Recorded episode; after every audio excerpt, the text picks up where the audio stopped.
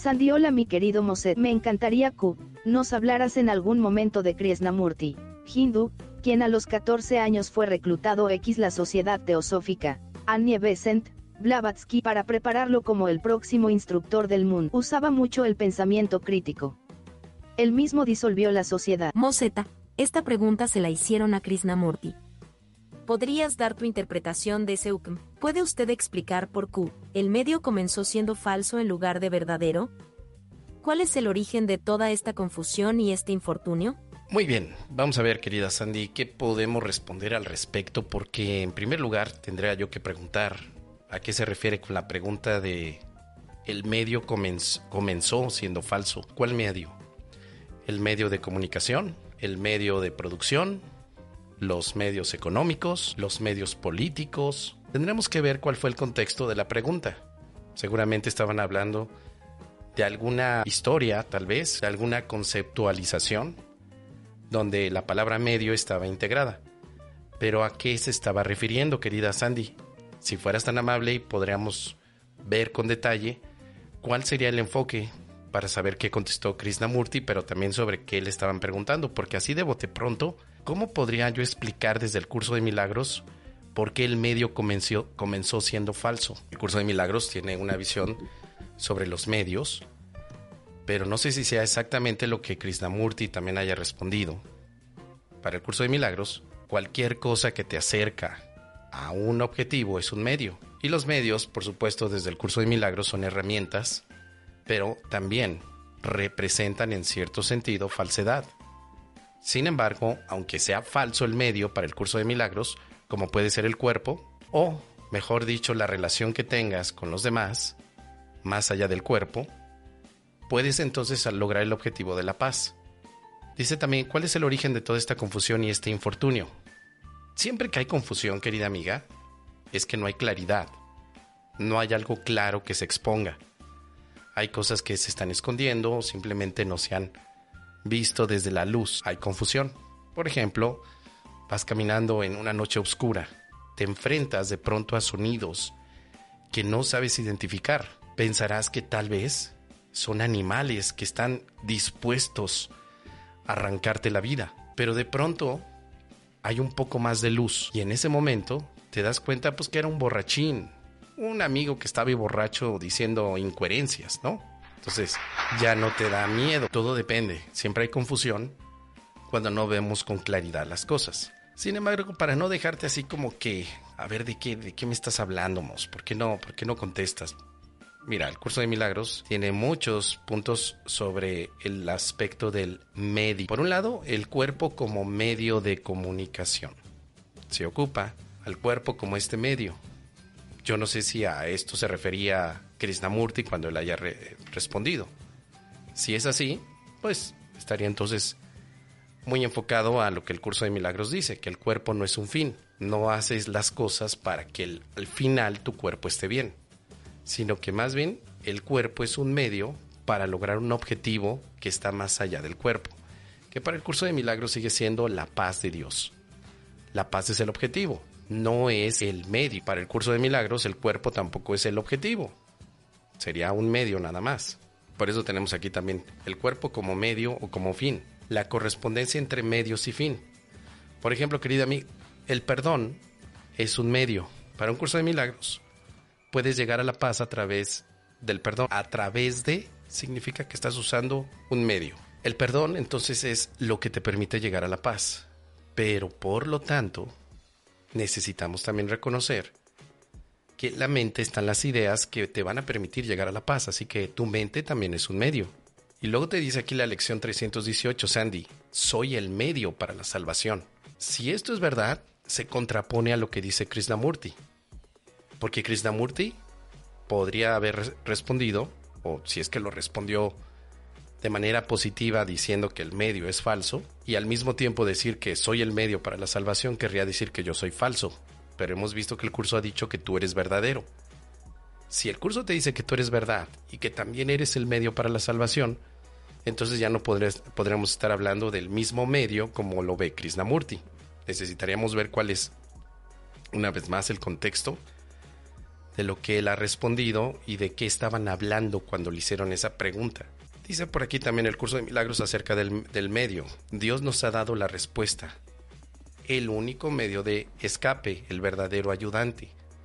La función de su voz, del Espíritu Santo, es mediar entre los dos mundos. El Espíritu Santo, querida amiga, es un medio que Dios ofrece a su Hijo. Si, por un lado, Krishnamurti, no lo sé, estoy aventurándome, él aceptara que todos los medios son falsos, entonces desde la visión del curso de milagros, el Espíritu Santo siendo un medio, también tendría que ser falso. Pero yo no sé si Krishnamurti se está refiriendo, como digo, a los medios tradicionales físicos de producción, medios sociales, medios económicos, medios, medios hermanos, ¿no? También hay medios hermanos.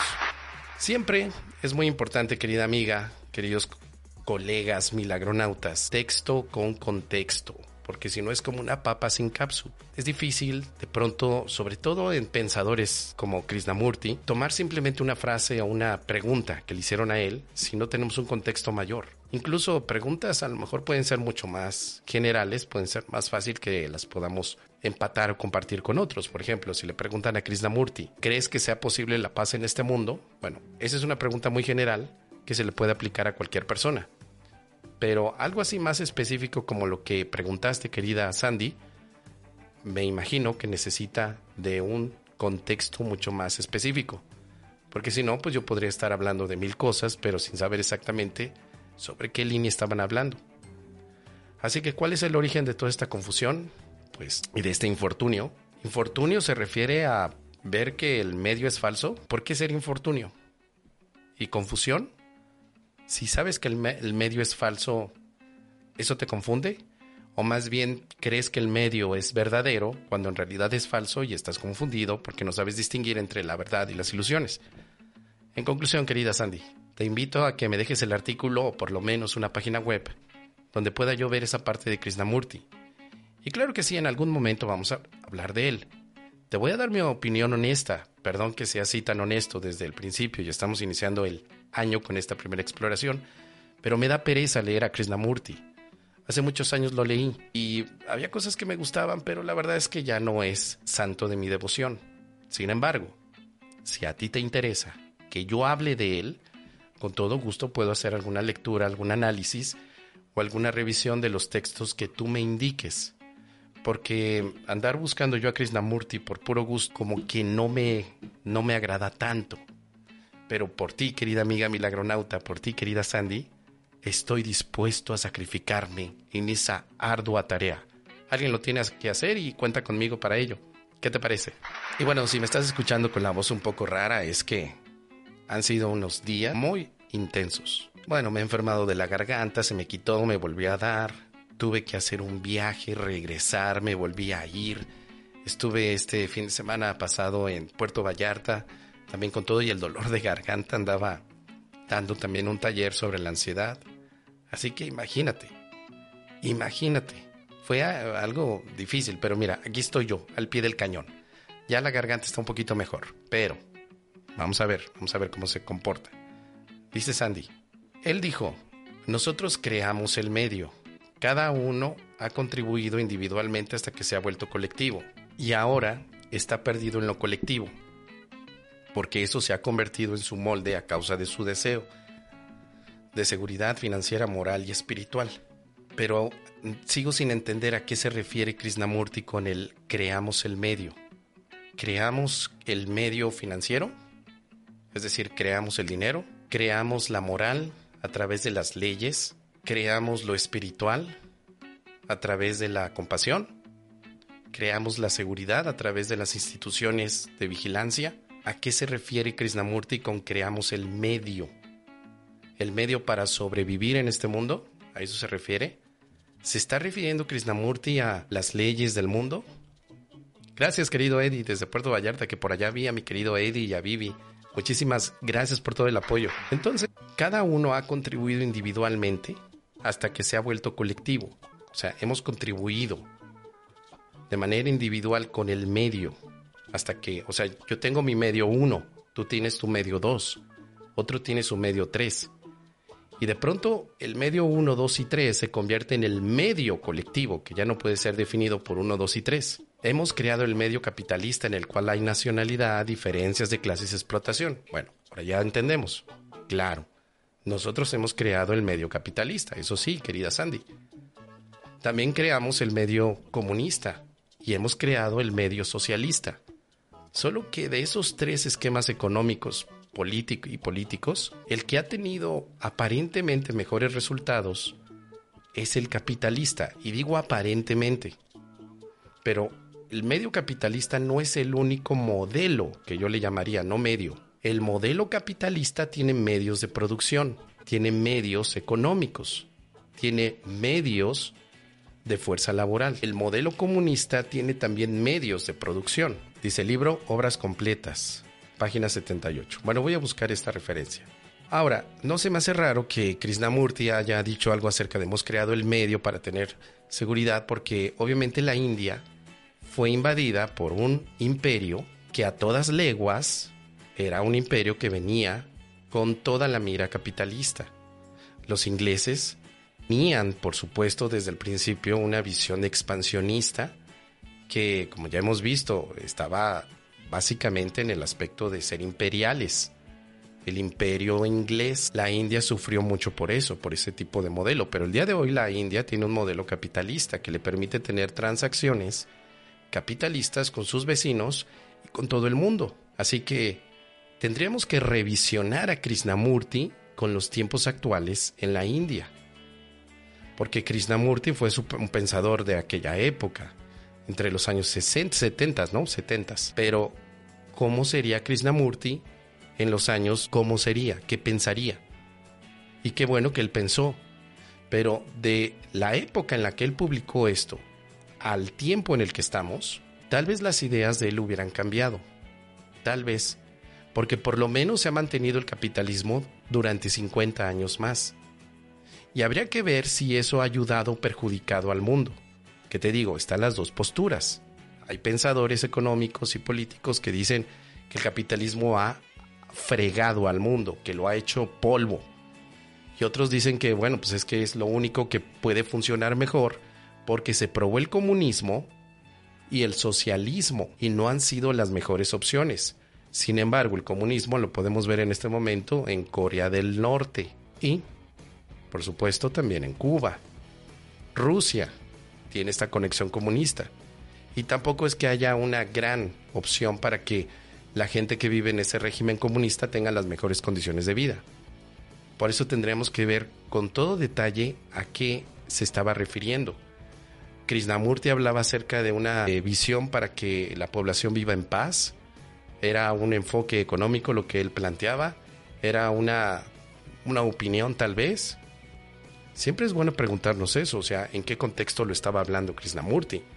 Porque si yo me pongo a hablar desde curso de milagros, pues mira, yo te digo, todo es una ilusión, se acabó. Todo este mundo es una ilusión. Este mundo es un medio. Es un medio que inventamos para no aceptar el amor. Y listo, se acabó. No, hay nada más que decir porque pues, es la teoría del curso de milagros. Pero si yo me voy a hablar sobre el medio capitalista en un, no lo sé, en un congreso de economistas, y yo les llego diciendo, pues es que el, capitalismo y el medio que inventamos es una ilusión, me van, a, me van a dar una sonrisa y van a seguir viendo sus teléfonos celulares. Entonces todo depende del contexto.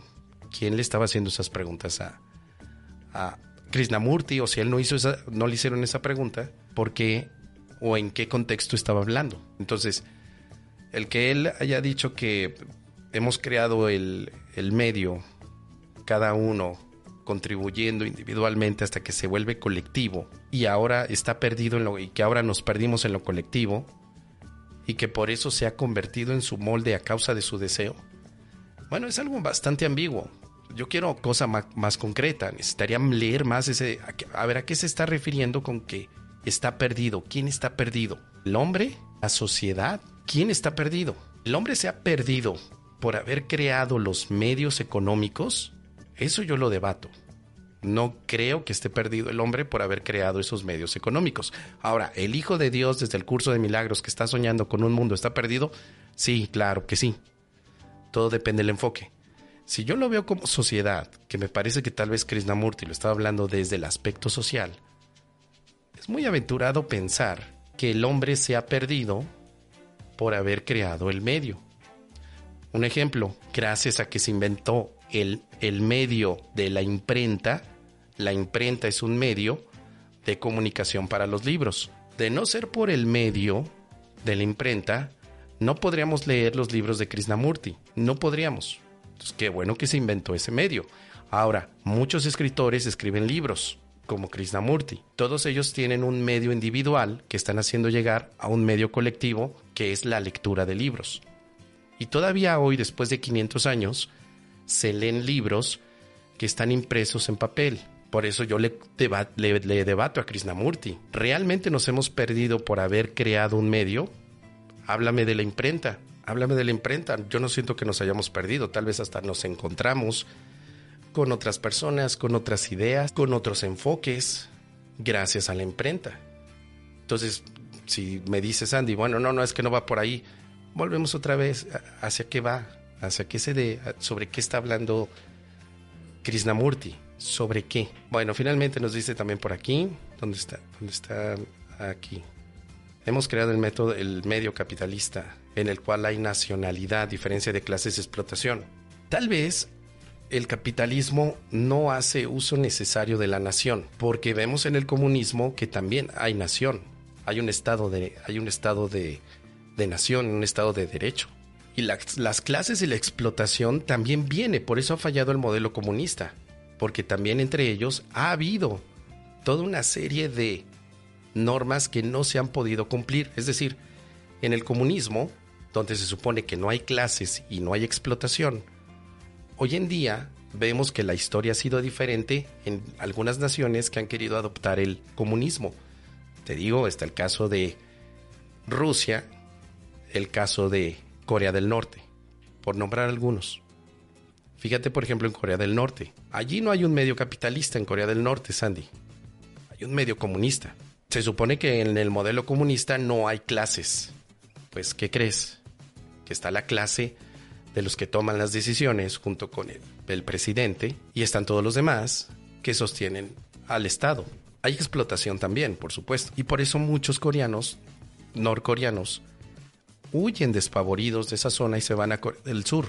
Yo le preguntaría a Krishnamurti, ¿lo que estás diciendo aplicaría también para el modelo comunista? porque la época de Krishnamurti tal vez no estaba todavía completamente aplicado el comunismo. Hoy ya vemos los resultados de ese modelo. Yo le preguntaré a él, ¿qué opinas de eso? Porque entonces no es solamente el aspecto de el capitalismo, sino que la nacionalidad, la diferencia de clases y, de la, y la explotación, tal vez es algo que está fuera del modelo económico. Tal vez sigue siendo algo en nuestra forma social de tratarnos. Porque puede ser que haya un individuo que de todos modos quiera imponer a otro sus deseos. Y entonces hay explotación, aunque no haya modelo económico. Por ejemplo, un hacendado que tiene a su cargo a diferentes esclavos en su hacienda. Tal vez no hay un modelo capitalista ni comunista allí. Ve los hacendados, por ejemplo, en la época de la colonia de algunos países de Latinoamérica. Ellos tenían, sí, unas haciendas muy grandes, tenían unos latifundios, bueno, unas parcelas, hectáreas donde sembraban, y tenían ahí viviendo esclavos que básicamente les pertenecían. Un poco antes de la revolución en México, en 1900, había muchas de estas haciendas donde el hacendado era el que tenía el poder y los demás le daban al hacendado todo su esfuerzo, todo su capital humano. Y no era un medio necesariamente de nacionalidad. No se decían somos la hacienda eh, Tangamandapio. No, simplemente, aunque no hubiera nacionalidad de por medio, sí había explotación y clases. Ya para ir terminando, para ver las demás preguntas. Muchas de las preguntas que hacen a estos amigos, como Krishnamurti, como Osho, como eh, bueno, tantos. La respuesta a veces es muy ambigua, porque muchos han sido chingüengüenchones. Yo también. Yo también he dado respuestas antiguas, eh, perdón, ambiguas, que parezcan tener un enfoque mucho más abierto para que cada quien interprete lo que, lo que piensa o lo que quiera pensar. Entonces, si yo de pronto le preguntara algo así a, a un sabio, o al que todos piensan que, que es sabio, yo le pregunto, bueno, ¿cuál es, ¿por qué estamos tan confundidos, querido maestro? Dígame, ¿por qué la humanidad está cada vez más yendo hacia el declive? Y el maestro contesta, la oscuridad yergue sobre todas las almas que no han aprovechado absolutamente de una manera correcta el medio que se les dio. No tienen una participación dentro del bienestar entre unos y otros, porque la causa y el efecto han tenido un problema en su conciencia. Por eso lo que pienso es que es más importante ahora que después. Todo lo que dije es muy ambiguo, no estoy diciendo nada, estoy cantinfleando. Entonces, a lo mejor muchas de las cosas de Krishnamurti son cantinfliadas. Y yo sé que con esto estoy causándome mucha molestia con muchos seguidores de Krishnamurti. Pero es que si no lo digo yo, ¿quién lo va a decir, queridos amigos? Y sobre todo en este medio espiritualoide. Y tampoco es porque yo esté en contra de Krishnamurti, pero sí me he encontrado, de hecho por eso me empecé a aburrir de sus escritos, porque es mucha cantinfleada espiritualoide. No hay cosas muy concretas. Igual con Osho, igual con otro tipo de maestros espirituales. Que vuelvo a invitar, amigos, no tengamos miedo a cuestionar cuando estés leyendo, porque a lo mejor ya no está aquí Krishnamurti para preguntarle, pero mentalmente preguntar, ¿A qué se refiere con esto? ¿De qué me está hablando este señor? ¿En dónde se está ubicando? Y ver el contexto de, su época. Ahora, Krishnamurti estaba en ese momento en la India, o ya estaba en Estados Unidos, o dónde estaba. Todo eso es muy importante para tener una visión un poquito más amplia y no tan sesgada de, pues, como digo, cosas muy bonitas, aplaudirle. Sí, pero necesitamos contexto y también necesitamos eh, algo conciso. Por eso, Siempre. Cuestionemos. Vámonos. Vámonos, queridos amigos. Hay más preguntas. Gracias a los que se van conectando. Vámonos, porque si no, no voy a acabar. Estoy aquí, hable y hable. Y también no sé si me vaya a aguantar la voz. Escuchemos a. ¿Qué nos dice Marisa? Marisa Nieves Vázquez. Buenas tardes, querido Moss. Pregunta: ¿Cómo es la amistad en UCDM? La amistad en un curso de milagros es bellísima. La amistad en un curso de milagros es tierna, la amistad en un curso de milagros es milagrosa. La amistad en un curso de milagros es pacífica, dichosa, honesta, confiada, alegre, feliz. Nombre, es una chulada la amistad. No sé si te referías a eso o te estás refiriendo a qué dice un curso de milagros acerca de la amistad. Vamos a suponer que me estés preguntando, oye, ¿qué dice el curso de milagros acerca de la amistad? Vamos a ver si es... Eh, aquí, mira, la amistad dice, no vivas tu mísera vida en soledad, con una ilusión como tu único amigo. Esa no es una amistad digna del Hijo de Dios, ni una que pueda satisfacerle. Dios le ha dado, por lo tanto, un amigo mejor, uno en quien reside todo el poder de la tierra y del cielo. Esa ilusión que tú consideras tu amigo te oculta la gracia y majestad de aquel e impide que le des la bienvenida con los brazos abiertos a su amistad y a su perdón. Y qué bonito porque mira, viene esto en el capítulo número 26, en la sección número 6, el amigo que Dios te dio. Esa partecita te puede encantar para que veas cómo ve un curso de milagros la, la amistad. Vamos a repasar. Ser amigo del ego es algo que no es digno para el Hijo de Dios, porque Dios te dio un amigo mejor, que es el Espíritu Santo. Amistad en un curso de milagros se resume con Espíritu Santo, porque ese Espíritu Santo tiene el discernimiento entre las ilusiones y la verdad. Un buen amigo es el que te enseña a diferenciar el engaño de la verdad. Esa es la definición del curso de milagros para buen amigo. ¿Tú crees que el ego puede ser tu amigo cuando no sabe la diferencia entre ilusión y verdad. Sin embargo, hay muchos estudiantes que siguen sabroseándose al ego y le dicen, es que mi ego es mi, mi amigo y es mi amigo, yo no voy a pelear con él. Tengo que aplicar la de abrazar la sombra, es mi amigo. Pero ¿sabes qué es el ego? El ego simplemente es la negación de la amistad. No puedes ser amigo de lo que niega la amistad, porque te estás haciendo el tío Lolo te engañas solo. Pero sí puedes ser amigo del amigo de la amistad, que es el Espíritu Santo. No te digo que hagas una guerra con el ego, simplemente que no pongas tu amistad en el ego. Ahora, si el Espíritu Santo es tu amigo, aquí viene una buena noticia. Dale, los dale la bienvenida con los brazos abiertos a su amistad y a su perdón. Y aparte del Espíritu Santo, aparte de él, tú no tienes amigos. No busques otro amigo para que ocupe su lugar. No hay ningún otro. Porque Dios te puso un amigo. ¿Para qué lo quieres sustituir? ¿Está diciendo aquí el curso de milagros con esto que no puedes tener aquí amigos físicamente? No, no está diciendo eso. Está diciendo que el Espíritu Santo es tu único amigo que además puedes ver en todos aquellos que estén cerca de ti. Puedes ver al amigo que es el Espíritu Santo en tu pareja, en tus hijos, en tu vecino, en todas tus relaciones.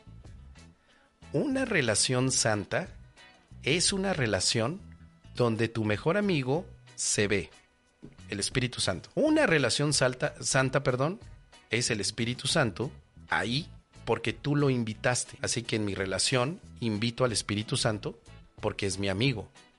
Y lo invito por ser mi amigo para poderlo ver en la relación. Si tú quieres ver al Espíritu Santo físicamente, puedes elegir a cualquier persona y decir, tú eres el Espíritu Santo que es mi amigo, te acercas y le dices con todo tu amor la gratitud que sientes porque el Espíritu Santo es tu amigo. Actúas con amor. Llegará un momento en el que todos son tus amigos, no porque ellos hicieron algo, sino porque tú decidiste ver al Espíritu Santo en ellos. Corregir tu percepción es lo que te permite ver amigos en todos lados. Así que en conclusión, la amistad para un curso de milagros es una expresión o extensión del Espíritu Santo en todos los que llegan a tu vida. ¿Qué te parece? Caro me dice, felicidades porque ya tienes 33 mil suscriptores. Gracias. Muy pronto, muy pronto el millón de amigos. Gracias, gracias querida Caro. Fernando Boterón, saludos. Que tengan eh, de verdad un, año lleno de amistad, de alegría, de pensamiento crítico. Obviamente de espiritualidad, pero espiritualidad práctica, de esa buena, de esa espiritualidad bondadosa que se lleva todos los días. De esa. ¿Puedes hablar sobre la caridad según un curso de milagros? Claro que sí. Para eso estamos. Vamos a escuchar creo que se me está pasando una, pregunta de Gina Lupita. Ahorita la vamos a poner. Bueno, vamos directamente a este de la caridad. Caridad. Bien, la curación de un curso de milagros se basa en la caridad.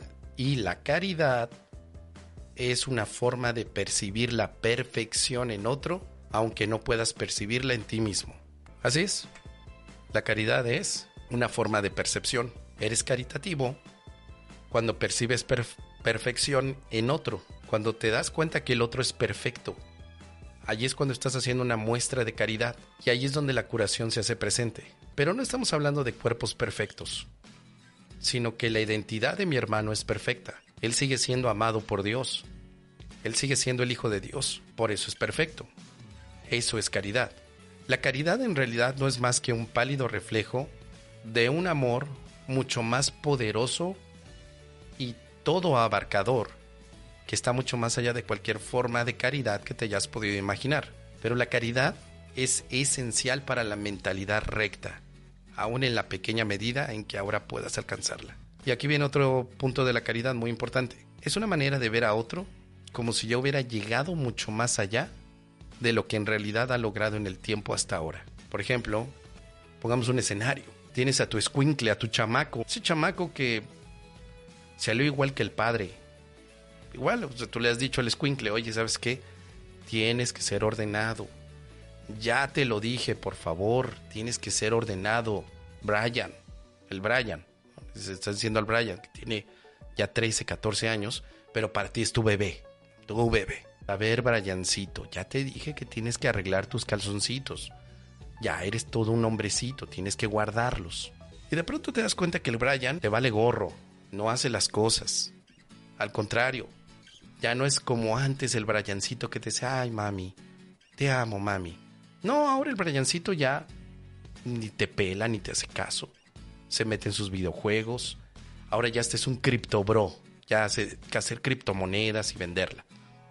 En ese momento llega la depresión, llega la tristeza. Ay, ¿qué hice mal como mamá? ¿Qué fue lo malo que hice? ¿Qué, qué hice mal? Ahí es donde se necesita un acto de caridad o un pensamiento con caridad. El pensamiento es dejar de juzgar al Briancito como si fuera un chamaco echado a perder, donde tú hiciste algo malo que hizo que él se echara a perder. Porque si yo en ese momento te preguntara, ¿qué va a pasar con Briancito? Ay, no, lo que va a pasar es que va a ir por malos pasos. Fíjate, el sobrino de la tía, de la tía Anastasia, estaba igual, ¿eh? Y yo no quiero que a mi Briancito le pase lo mismo. No, no, no. Él terminó en muy malos pasos. Ahora se dedica a hacer simplemente unas guitarras ahí en Paracho, Michoacán, y yo no quiero que sea guitarrero. Yo quiero que haga otras cosas. Y yo, pero ¿por qué te estás poniendo un futuro para tu Brian donde no hay amor? Caridad es ver a Brian en un amor y plenitud absoluto, que aunque en este momento tú no lo percibas, confiar en que lo logrará. Tarde o temprano, Briancito se convertirá en un practicante del amor. Entonces, no, pero es que, ¿cómo voy a pensar esto? Mira, cada vez se parece más a su padre. Ve, su padre hace, cinco años que no, no se da una vuelta por la casa. Y este va, va a salir igual. Bueno, ¿por qué pensar con ataque de Briancito cuando puedes pensar con caridad? La caridad es pensar lo mejor o lo perfecto para tu hermano. No proyectar tu imperfección en tu hermano, sino pensar lo correcto, lo perfecto.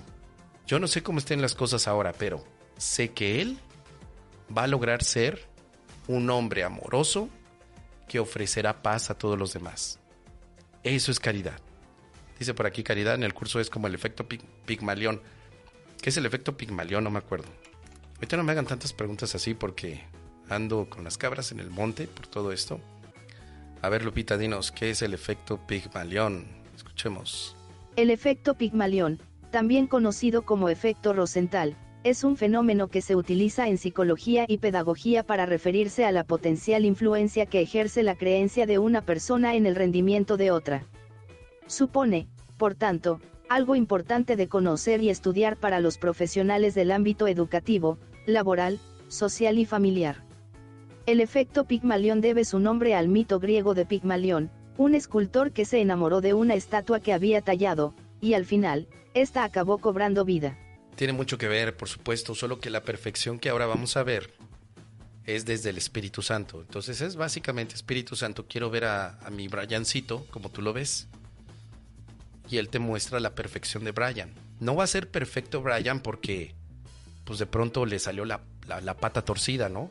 Que lo heredó de su padre. No, es perfecto porque Él es amor. Con la pata torcida o no, sigue siendo amor. Entonces, para concluir, la caridad en un curso de milagros es pensar de los demás lo perfecto. Como dice Belkis, mi hijo se convertirá en un maestro de amor. Muy bien, Gina Lupita, aquí la tenemos. Georgina Guadalupe Payán Pérez, gran abrazote, este es el mejor día de mi vida. Primero tu paz y después lo demás. Moseta, ¿has escuchado de Doña Petra se Sonora una curandera con dones para curar? ¿Qué opinas sobre si se tienen esos dones? Doña Petra en Sonora, Doña Eudibí en Chiapas, Doña Ruperta en Catemaco, Veracruz, Doña Laura en Tulum, Doña Ramira, ¿dónde está Doña Ah, Nuevo León? ¿Quién me falta? Doña Clamodia, así se llama. ¿eh? Doña Clamodia, ¿dónde? En Michoacán, con dones para curar, muchos dones para curar. Pero también están los caballeros. Don Goyito está en Puebla. También tenemos a don Pantuflo. Don Pantuflo. Él se encuentra en Champotón, Campeche. Obviamente muchos otros que se me escapan. Yo los he visitado, porque son mis amigos y nos echamos de pronto un buen mezcal. Cuando voy al norte del país, no me tomo mezcal, me tomo sotol o bacanora. Bacanora también. Ahí en Sonora, donde está nuestra querida amiga Petra, allá está el Bacanora del bueno. Pero curar, todo depende del contexto. Por mi parte, siempre he pensado que la curación tiene que definirse en contexto primero. Estamos hablando de la mente, del cuerpo. Si es del cuerpo, desde hace muchos años, fuera de la medicina tradicional, hay muchos elementos para poder tener la curación del cuerpo a través de algunas de estas personas que se encuentran en estas localidades. Pachita, por ejemplo, la que, si era Pachita la que conoció el Jacobo Greenberg, pues ella también decía que hacía curaciones. Y podemos sacar a muchos, muchos. Yo realmente tengo una opinión bastante crítica al respecto, querida amiga. Muy crítica en el sentido que para mí sigue representando básicamente una gran ilusión por no estarle llamando un gran engaño, que se oye muy bien, ¿eh? se oye maravilloso, que toda la técnica chamánica se pueda poner en operación para que podamos sanar físicamente. Escucha muy bien. Y no con esto quiero decir que no se pueda, tal vez con el uso de algunas plantas que tenemos, o incluso con el efecto placebo, donde nuestra mente también hace cosas que salen de nuestra comprensión todavía. Pero ¿es un don o simplemente representaría para nosotros algo que no hemos descubierto? Así que ahora me pongo del lado del abogado del diablo. Vamos a suponer que efectivamente estas curanderas logran curar. ¿Ellas tienen un don que tú no tienes o solamente es una habilidad que tú puedes desarrollar? Esto me da pie para poder hacer divagación sobre el tema de los dones y también de las habilidades. ¿Es la curación un don o es una habilidad? Y si es una habilidad, ¿será que yo mismo la puedo desarrollar? ¿O necesito que alguien la haga por mí? Ahora, lo más cómodo es que alguien lo haga por mí. Lo más cómodo es que alguien haga la tarea. Yo no. Pero, ¿y si yo aprendiera a hacerlo?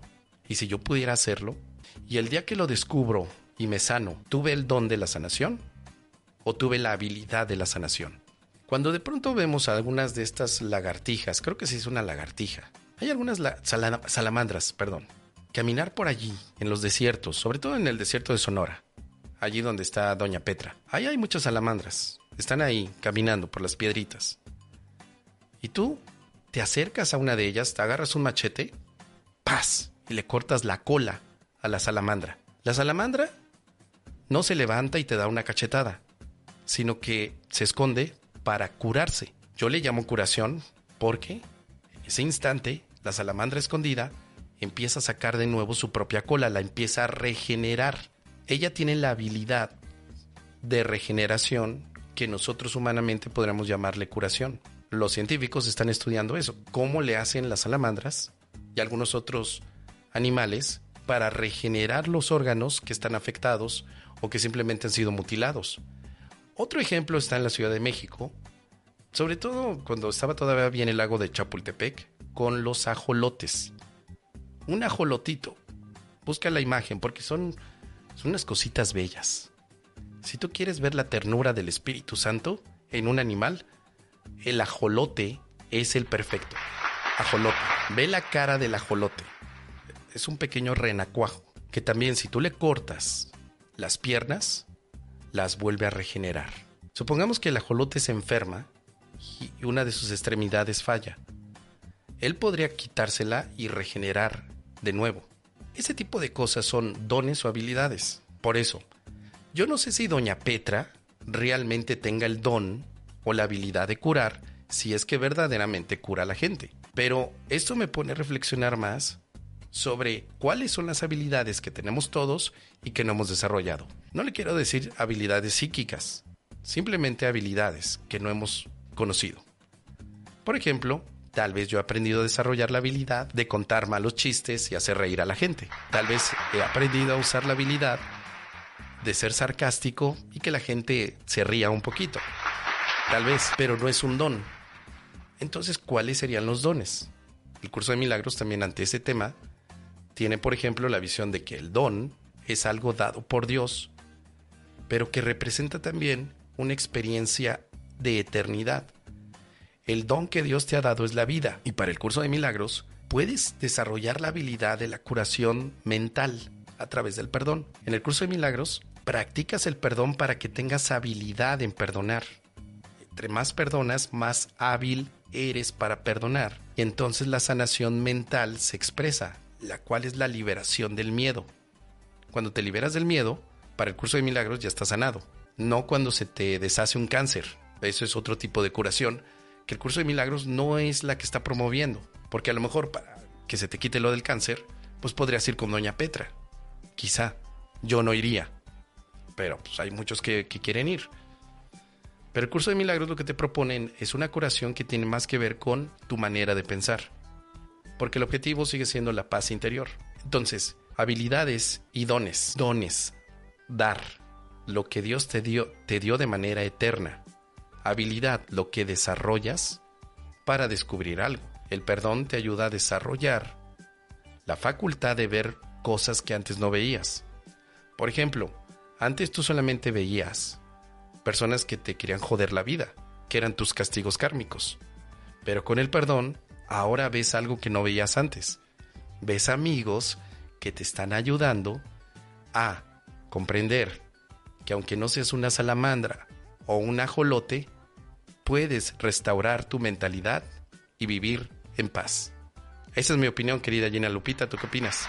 Vámonos con Neomatrix, porque ando aquí muy, muy papas fritas y necesito avanzar. Hermoso, presente, comparte, nada nos pertenece excepto los recuerdos. Vamos a ver, vamos a esta pregunta de nuestro querido Neomatrix. ¿Qué dice? Ya la perdí, siempre las estoy perdiendo estas. Aquí está. Neomatrix, ¿a qué se refiere el curso cuando dice que el Espíritu Santo te habla a través de tus hermanos? El curso de milagros se refiere a que literalmente el Espíritu Santo te habla a través de ellos, pero hay una condición, querer escuchar al Espíritu Santo a través de ellos. Porque si yo en este momento estoy molesto, incómodo, no quiero que nadie me hable. Fíjate, no quiero que nadie me hable. Y de pronto llega mi vecino Archibaldo.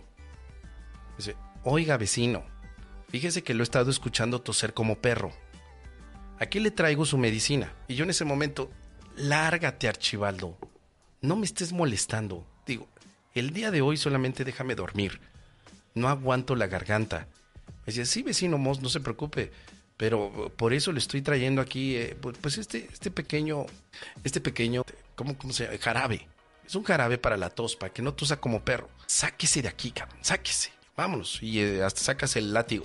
Sáquese de aquí. ¿Qué es lo que ha pasado ahí, querido Neomatrix? Ha sucedido que yo he rechazado escuchar al Espíritu Santo a través de mi hermano. Ha sucedido que lo que me importaba a mí era no escuchar, sino mantenerme en mi propio estado o en mi propia, vamos a decir, lugar de seguridad, en mi propia celda. Yo tengo que estar abierto a escuchar al Espíritu Santo a través de mis hermanos, poniendo atención.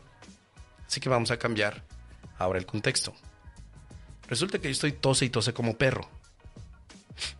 De pronto, Espíritu Santo, te quiero escuchar a través de mis hermanos. Quiero escucharte. Ayúdame. En ese instante, Tocan a la puerta y es Archibaldo. Oiga vecino, fíjese que lo estoy escuchando toser como perro. Le quiero dar, pues, este jarabe que tengo especialmente para la tos. Me está hablando el Espíritu Santo. No necesariamente que me tome el jarabe, sino que el Espíritu Santo me está diciendo, no estás solo. El mensaje que te da el Espíritu Santo es, no estás solo. Alguien se importa, se interesa por ti. Ese es el mensaje del curso de milagros. No estás solo. Ya no sufras, no estás solo. Hay personas que se interesan por ti aunque tú no las has visto. Te aman, aunque no te lo hayan dicho. Si en ese momento digo, sí, Espíritu Santo. Ah, no, perdón, tú, Archibaldo. Te estoy diciendo Espíritu Santo, Archibaldo. Gracias. Gracias, querido amigo. Entonces me dice Archibaldo, mira, te dejo para que descanses, pero si necesitas ayuda, cuenta conmigo. Gracias. Y ya de pronto me quedo contento, porque la sanación desde la visión del curso de milagros es romper con la idea de la soledad. Tal vez voy a seguir con el dolor de garganta, pero rompí con la enfermedad de la soledad. Fíjate muy bien eso, porque en ocasiones pensamos que escuchar al Espíritu Santo en relación, en relación a los demás es que llega Archibaldo diciendo, hola Mos, yo soy el Espíritu Santo, soy el Espíritu Santo que ha tomado el cuerpo de tu vecino Archibaldo, Archibaldo, y tengo un tono un poquito más colombiano y un poco más cubano porque el Espíritu Santo estuvo en Cuba y Archibaldo es mexicano, mexicano caballero, mexicano, pero yo soy el Espíritu Santo, eh, tomé posesión del cuerpo de Archibaldo estoy aquí para que te arrepientas. Arrepiéntete de tus pecados. Arrepiéntete, deja de estar hablando mal de Krishnamurti. Deja de hablar mal acerca de Don Próculo, porque te enfermaste. Te enfermaste por hablar mal de Don Próculo y te vino la proculeada. La proculeada de tu vida. Así que, cuidado caballero, cuídeseme. Se me lava las manos. Entonces, escuchar al Espíritu Santo en nuestros hermanos no dice, hola, soy el Espíritu Santo tomando posesión del cuerpo de ellos. Porque te, digo que yo he visto cada barrabasada. No ha faltado quien de pronto diga, hola, yo soy el Espíritu Santo y traigo un mensaje para ti. Y yo, ah, sí, ¿cuál es el mensaje? Que te vuelvas vegano en este momento. Ah, muchas gracias. Muchas gracias, pero ahorita el Espíritu Santo me está diciendo otra cosa. No, no, te tienes que volver vegano, mos. Bueno, muchas gracias. Te me cuidas, te me lavas las manos. Escuchar al Espíritu Santo en tus hermanos significa que vas a recibir un mensaje que está más allá de la forma. Hay un solo mensaje que el Espíritu Santo, un solo mensaje que el Espíritu Santo te está dando. No estás solo, no estamos solos, la gente te ama. Y yo cuando recibo eso, digo, acabo de escuchar al Espíritu Santo en mi hermano, porque estuve atento a escucharlo. No es tan complicado, es simplemente abrirte a ver las cosas así. Y sucede de una manera en la que tal vez uno no puede explicar. Pero cuando solicitas ese apoyo, Espíritu Santo, te quiero escuchar en mi pareja, en mi abuelita Gervasia, en mis gatijos, o te quiero escuchar a través de Archibaldo, también te quiero escuchar, Espíritu Santo, en Herculano y en Herculanito también. Pues entonces allí es donde tiene sentido la propia práctica que dice un curso de milagros de que te habla a través de tus hermanos. ¿Qué te parece? Muy bien. Te enviamos saludos desde Puerto hablando de Eddie. Gracias, querido Eddie. Eddie fue la expresión de lo que estoy diciendo. Mi querido amigo Eddie Vivi, todos los que estuvieron en Puerto Vallarta, Javier Aguilar y muchos amigos. Me pasó eso que yo, aunque estaba todo ronco, no podía hablar, me estuvieron cuidando. Me llevaron medicamento, pero también esa alegría y esa confianza de no estar solo, no estás solo, Mos. No estás solo. Marisa Nieves, muchísimas gracias por el apoyo. Eddie Alfonso, ¿qué dice? Abrazo desde República. Me gustaría que hablaras del mensaje de Osho. Díganme sobre cuál. Sí, y con todo gusto podemos revisionar un libro, ¿eh? Lo podemos revisionar, puedo dar mis enfoques, que tampoco Osho es de los que me... Lo, que me gusta, como que no. Leí varios libros de él, pero al día de hoy me da mucha flojera. También como los de Abraham Hicks. Bashar, no sé quién es Bashar. Vamos a descubrir. Aquí hay un Bashar al-Assad, no sé si sea el mismo, no creo que no es Bashar y qué se llama este Abraham Hicks, Bashar Abraham Hicks, ¿es el mismo? Ah, es Darryl Anka. Muy bien, pues tendré que buscar. Pero es ley de atracción. Bueno, déjenme poner la pregunta de Jalmecar. Jalmercar. Almercar, Moss, ¿sabes algo de Abraham Hicks y de Bashar? Querido Jalmercar, sé muy poquito de Abraham Hicks, porque leí algunos, algún libro o algunos tal vez. Cuando en, aquella época, hace como, no sé, tal vez unos 18 años atrás, me involucré demasiado con el tema de la ley de atracción. Para mí era algo novedoso, mágico, importante, necesario, era un patrimonio mundial tener el secreto. Y empecé a leer a muchos que gravitaban alrededor, alrededor del tema, entre ellos Abraham Hicks. Pide y se te dará. Bashar no lo conozco. Me imagino que es también de la misma línea. Y son cosas que al final hoy abandoné. Bueno, los abandoné hace como 10 años. No un poquito más, como 15 años. Porque llegó un momento en el que me di cuenta que no, no era realmente lo que yo buscaba. Y que cuestiono mucho los resultados de la ley de atracción. Los cuestiono. Sus fundamentos no me parecen tampoco tan sólidos. Todos somos vibración y podemos vibrar bonito, más alto, me parece muy ambiguo, muy, no lo sé, muy impráctico para ser medido. Entonces lo fui abandonando. El hecho de que tú puedas vibrar a tal frecuencia para que atraigas a otros a esa misma frecuencia, empezó a tener un choque completo con mi forma de pensar más, digamos que más metódica y sistemática. Primero, ¿por qué llaman ley de atracción cuando dos polos son iguales? Si dentro de la ley de atracción magnética los polos tienen que ser diferentes para atraerse. Porque es una ley de atracción. Entonces dije, no, pues aquí tiene que ser al revés, ¿no? Al revés de la ley física, donde tienes magneto con el polo norte y con el polo sur, y el otro magneto, para que se puedan unir, tienen que estar al revés. El polo norte hacia el sur y al revés. O sea, si el polo norte fuera el de mayor nivel, se tiene que unir con el de menor nivel. Incluso eso pasa en la transferencia de electrones. O sea, a nivel físico, la ley de atracción planteada por Ronda Barnes pues, no tiene ningún tipo de sentido, ¿no? Es algo como que va contra lo medible. Y luego lo que veía en muchos de ellos, de Ronda Barnes y el documental El Secreto, donde pues era el mejor secreto guardado por parte de Isaac Newton, de, no sé, salían políticos, salían Albert Einstein.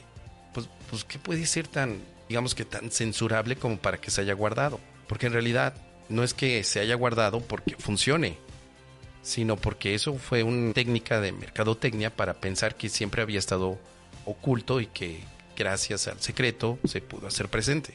Y luego llegan estos otros que canalizan, ¿no? En el caso de, este, de Abraham Hicks, que canalizan a entidades que nos van a ayudar humanamente a mejorar nuestra vida. Pero generalmente te ponen en un estado donde tienes que forzarte a vibrar de otra manera. ¿Dónde está el aparato vibrador? Es decir, ¿cómo puedo saber cuál es mi vibración? ¿Cómo? Porque si no, todo queda muy ambiguo. Y algunos toman el sentir como el aparato de medición. Es más, te voy a sentir a ver cómo vibras. Ay, cabrón, estás vibrando muy alto. ay, estás vibrando muy bajo. O sea, tenemos que depender de otro amigo o maestro para que te dijeran cómo vibras, bajo qué tipo de certificación. O sea, ¿cómo sabe el otro cuánto vibro? Alguien me dirá, bueno, pues ¿qué quieres? ¿Que la ciencia lo diga? Pues sí, por lo menos para tener una medición, pero aún así, ¿para qué me serviría saber cuánto vibro? Si no tiene sentido atraer a alguien con una vibración mayor o peor.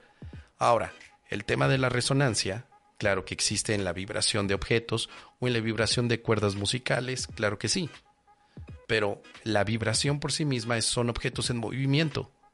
Tu cuerpo se puede mover y hay una vibración. ¿Qué es una vibración? Claro que se puede medir, pero no desde el punto de vista místico y esotérico, sino más bien de la cantidad de calor que estás generando.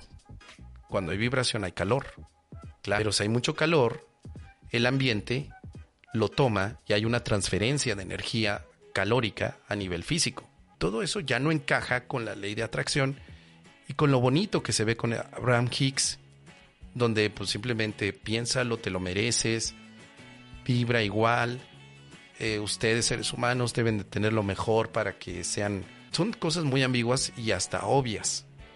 Claro que si deseas lo mejor, implica que haya cierto trabajo, pero cuando empieza la parte mágica en la que simplemente cierra tus ojos y siente o piensa la emoción que pueda estar relacionada con haber logrado el objetivo que tenías de lo que quieres atraer, pues lo que pasaba es que puede sugestionarte para sentir tranquilidad. Sí. Pero al mismo tiempo te puedes estar forzando a tratar de conseguir aquella cosa que representa tu objetivo y a la que ya condicionaste tu emoción. Si yo no tengo el dinero, es porque hice algo malo. Pero cuando pienso que ya tengo mucho dinero, entonces me siento bien y ya conecté con la emoción de sentirme bien porque tengo mucho dinero. Pero eso lo que está haciendo es una sugestión para que cuando yo no tenga dinero, deba sentirme mal. Entonces, ¿por qué no vas a aplicar lo mismo? Decir, con dinero o sin dinero, voy a sentir bonito. No, parece que la ley de atracción está diseñada para que unos cuantos sean los ganadores y los demás los perdedores. Como si hubiera una competencia. ¿Quién de todos los que han practicado la ley de atracción lo han logrado? No los mil millones de personas, sino que solo algunos van a decir yo lo logré. Y como yo lo logré, voy a ser el único que te vendo el curso de cómo lograrlo. Y entonces tú vas y tú eres de los que no aprendieron a hacerlo. Tomas su curso y te das cuenta que después del curso estás motivado. Algunas cosas como que sí salieron bien y otras no. Vuelves a ser tú el problema y te vas a otro curso donde de todos los que dicen, porque dicen también, quién sabe si se pueda comprobar, que lograron materializar por atracción lo que querían, te vuelven a vender el curso y te lo vuelven a vender. Y llega un momento en el que dices, algo no está bien aquí. Pero siempre piensas que eres tú el que está fallando, porque estás asumiendo que la ley de atracción es verdadera, es real. Y muy pocos se ponen a cuestionar si verdaderamente existe la ley de atracción o es la ley de la sugestión. Esto, si le sumamos ahora la parte más angélica, donde tenemos seres como Abraham Hicks, que no nos engañemos, representaría como el ángel en el cual crees que va a llegar a ti y te va a ayudar. Abraham Hicks tiene el arquetipo del ángel, del ángel protector, del que te resguarda, pero que ahora también es del ángel atractor de la alegría, de la felicidad, de la dicha. Entonces llega un momento en que dices, estamos sustituyendo nada más los arquetipos o las ilusiones o los significados, porque de esa manera tenemos un nuevo mercado que explotar. Entonces yo podría decir, yo no creo en los ángeles, pero sí creo en Abraham Hicks. ¿Y que no Abraham Hicks representaría algo muy parecido a lo que son los ángeles? Pues claro que sí. ¿Y que no la ley de atracción no significa o no es otra revisión más del mentalismo, de que con tu mente puedes materializar? ¿Y que no esto ya lo vimos con los alquimistas del siglo XVI? O sea, estamos repitiendo una y otra y otra y otra vez con diferentes nombres aquellas cosas que realmente no funcionaron.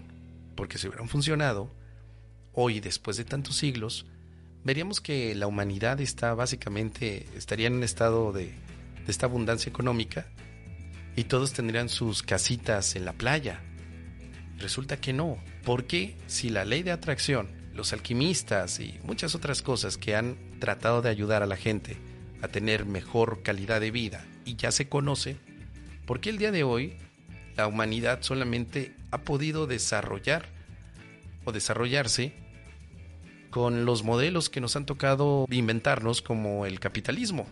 Que yo no le estoy diciendo que hago una apología del capitalismo, pero ¿por qué no ha funcionado la ley de atracción efectivamente para las crisis de muchos países? Por ejemplo, nuestro vecino llamado Argentina, la Argentina. ¿Por qué no todos los que practican, incluyendo a Abraham Hicks, por qué no hace una convocatoria a Abraham Hicks de todos los que practican la ley de atracción para que manden bonita vibración a Argentina y que a partir de ahora Argentina tenga mucho dinero. ¿Será que mi ley es Abraham Hicks disfrazado y que él les va a dar entonces el dinero? Piénsalo, no tiene sentido, porque la ley de atracción realmente no existe. Se convirtió, es un producto de mercadotecnia, eso sí, existe como producto, pero no como realidad y verdad. Y yo sé que este clip, cuando lo estén viendo algunos milagronautas, le van a poner ahí es que tú no sabes, es que te equivocaste, es que todo lo quieres, alguien me dijo, ¿no? Todo lo quieres ver desde la parte científica. Y yo, pues claro, ¿por qué no lo voy a hacer? Sobre todo porque en este medio espiritualoide muy pocos están cuestionando este tipo de prácticas heredadas de los años 80 y 70. Y si yo ya me pude colocar en este mundillo espiritualoide, divulgando el curso de milagros, pues de una vez aprovecho cuando alguien me pregunta, como mi querido Halmer Carr, ¿qué opinas de la ley de atracción? Porque me da el pretexto para poder hablar, aunque tenga la voz completamente ronca. ¿Qué te parece? ¿Has leído el libro Adiós a la culpa? No, este no, Viking. Cuéntame de quién es. Gracias, querido Jalmecar, por ser parte de esta familia de Milagronautas. Gracias. Gracias, gracias. ¿Qué más tenemos aquí? Al Jesus. Amigo, gracias querido Jesus. Marisa Nieves. Rosa Enríquez, gracias por estar aquí. Nos parece que eso no es posible, por lo menos no es lo que enseña el curso de milagros. Hermoso presente esto ya de Isolina, gracias. Qué bien lo haces, nos dicen por aquí. Sí, tienes razón, tampoco me enfoco a la ley de atracción. Bueno, son mis comentarios, queridos amigos, pero ya saben que yo siempre estoy equivocado. Hace poco alguien me escribió en los comentarios, ¿por qué te dices confundidor si confundes a, los estudiantes? Y yo, a ver, espérame, no entendí. ¿Por qué me digo confundidor si eso es lo que hago? Pues, pues, a eso me dedico, a confundir a los estudiantes. No me dedico a aclarar dudas, me dedico a confundir, a generar más, a cuestionar. Porque también espero que eso haya para mí, que la gente me cuestione. Que no piense que lo que yo estoy diciendo es algo que sea realidad, sino que deje por ahí la semillita del pensamiento crítico y que alguien diga, voy a investigar si lo que dice este señor tiene sentido o no. Y que cada uno de los milagronautas tomemos esa postura. Al final, lo más importante es, tú tienes una vida en este momento. Y el que yo no use la ley de atracción no significa que tú no la uses si es que te está funcionando. Qué bueno. Pero cuando tengo la oportunidad de expresar mi opinión, tengo también la libertad de hacerlo. Así que, si este video te ayuda o estos videos te pueden ayudar, compártelos, con todos aquellos que pienses que tengan un tipo de opinión al respecto. Y si no, también. Compártelos. Suscríbete al canal, déjanos un me gusta porque eso está haciendo que apoye muchísimo lo que significa seguir creciendo. Dice por aquí Solina. ¿Será que en este aprendizaje se podrá hacer conjeturas sobre el consciente y subconsciente del proceso humano? Sí, claro, pero las conjeturas plantean así. Es diferente a plantearlo como verdades. Yo puedo conjeturar que algo dentro de nuestra mente tiene un nivel de vibración tan alto que conecta con otra mente. Pero es una conjetura. Y eso está muy bien, Isolina, que lo mantengamos en conjetura.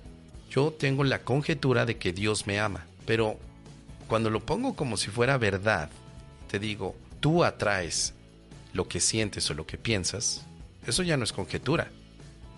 Eso es un huevito, es así. Y yo te lo digo porque tengo autoridad. Y si yo no tengo autoridad, me busco a un maestro que tenga autoridad para decírtelo.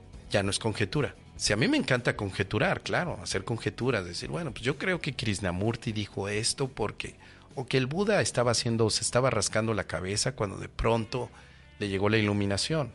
Yo puedo hacer conjeturas y lo digo. Cuando alguien me pregunta, oye, Mos, tengo esta pregunta. Yo digo, mira, no sé contestar, no sé, no sé a qué se refiere esa pregunta, no, no sé. Voy a conjeturar o me voy a inventar una respuesta, me la voy, me la voy a inventar.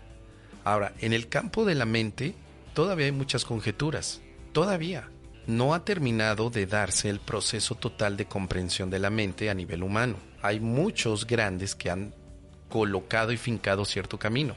Entre ellos, pues, Freud. Claro, es de los más famosos. Pero no todo es Freud.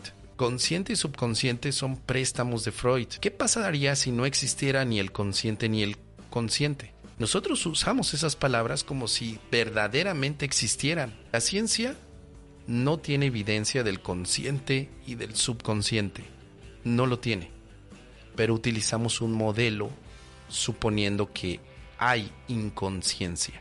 Cuando le das, eh, esto lo saben muy bien, los enfermeros que tienen un paciente y le ofrecen algún tipo de, ahí se me fue la palabra, anestesia, de pronto llaman inconsciencia a un estado particular de signos vitales. Si esos signos vitales se presentan después de la anestesia local que le den al paciente, dicen, esto que está pasando aquí que medimos se llama inconsciencia, pero no se puede saber si el paciente se fue a un área inconsciente, sino que estamos hablando de una expresión de inconsciencia en contrapartida con lo que significaría tener los ojos abiertos, darte cuenta de tu entorno.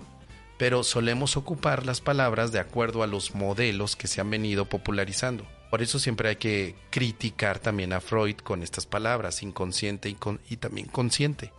Porque él propuso eso, pero no dice, o él pretendía hacerlo de forma contundente. Y hoy en día el psicoanálisis está en jaque.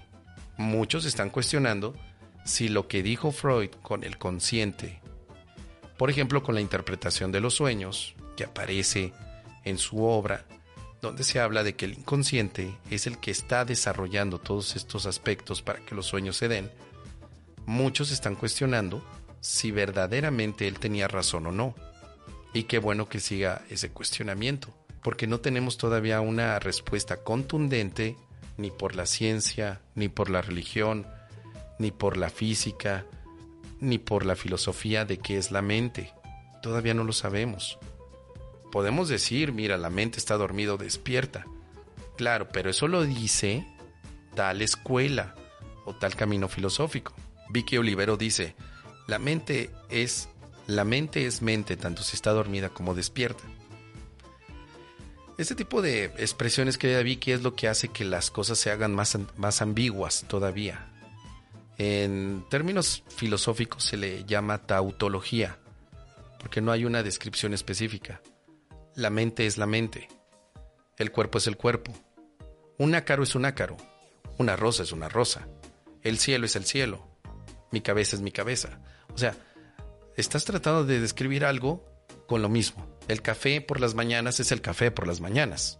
No, podría decir café por las mañanas es parecido a un bálsamo que te ayude a iniciar tu día. O podrías hacer definiciones más concretas como la mente es un estado de conciencia en el que las actividades se perciben. Entonces ahí es donde necesitamos tener todo esto con un poco más de amplitud. Porque decir, por ejemplo, que algo es algo, es como que nada es nada. No hay una descripción. El perdón es el perdón. Ah, muy bien. ¿Y, y qué es el perdón? Pues el perdón. Cuando estamos ocupando todos estos términos, tenemos que hacer uso, por supuesto, de algunos significados que nos traten de ayudar a concretizar la explicación para comprender. Pero también hay otros momentos en donde tenemos que ser honestos y decir, por el momento no hay nada concreto. Ese es el tema de la mente. No podemos concretizar a la mente, porque hemos pensado que la mente es el cerebro. Y en otros caminos, como el curso de milagros, te dice que la mente no es el cerebro. Pero entonces viene la pregunta, ¿qué es la mente? Y el curso no te da algo concreto. Solo asume que tú deberías de reconocer qué es la mente, pero no te dice dónde está, no te dice si está en tu pie, si está en el universo. Dice por aquí Vicky Olivero, crea, es creativa el mal uso o el uso inadecuado de la creatividad la fabricación. Sí, son temas que el curso de milagros da, por, por supuesto. El curso de milagros te dice, bueno, la mente se usa, la usas para algo creativo o destructivo. Claro que sí.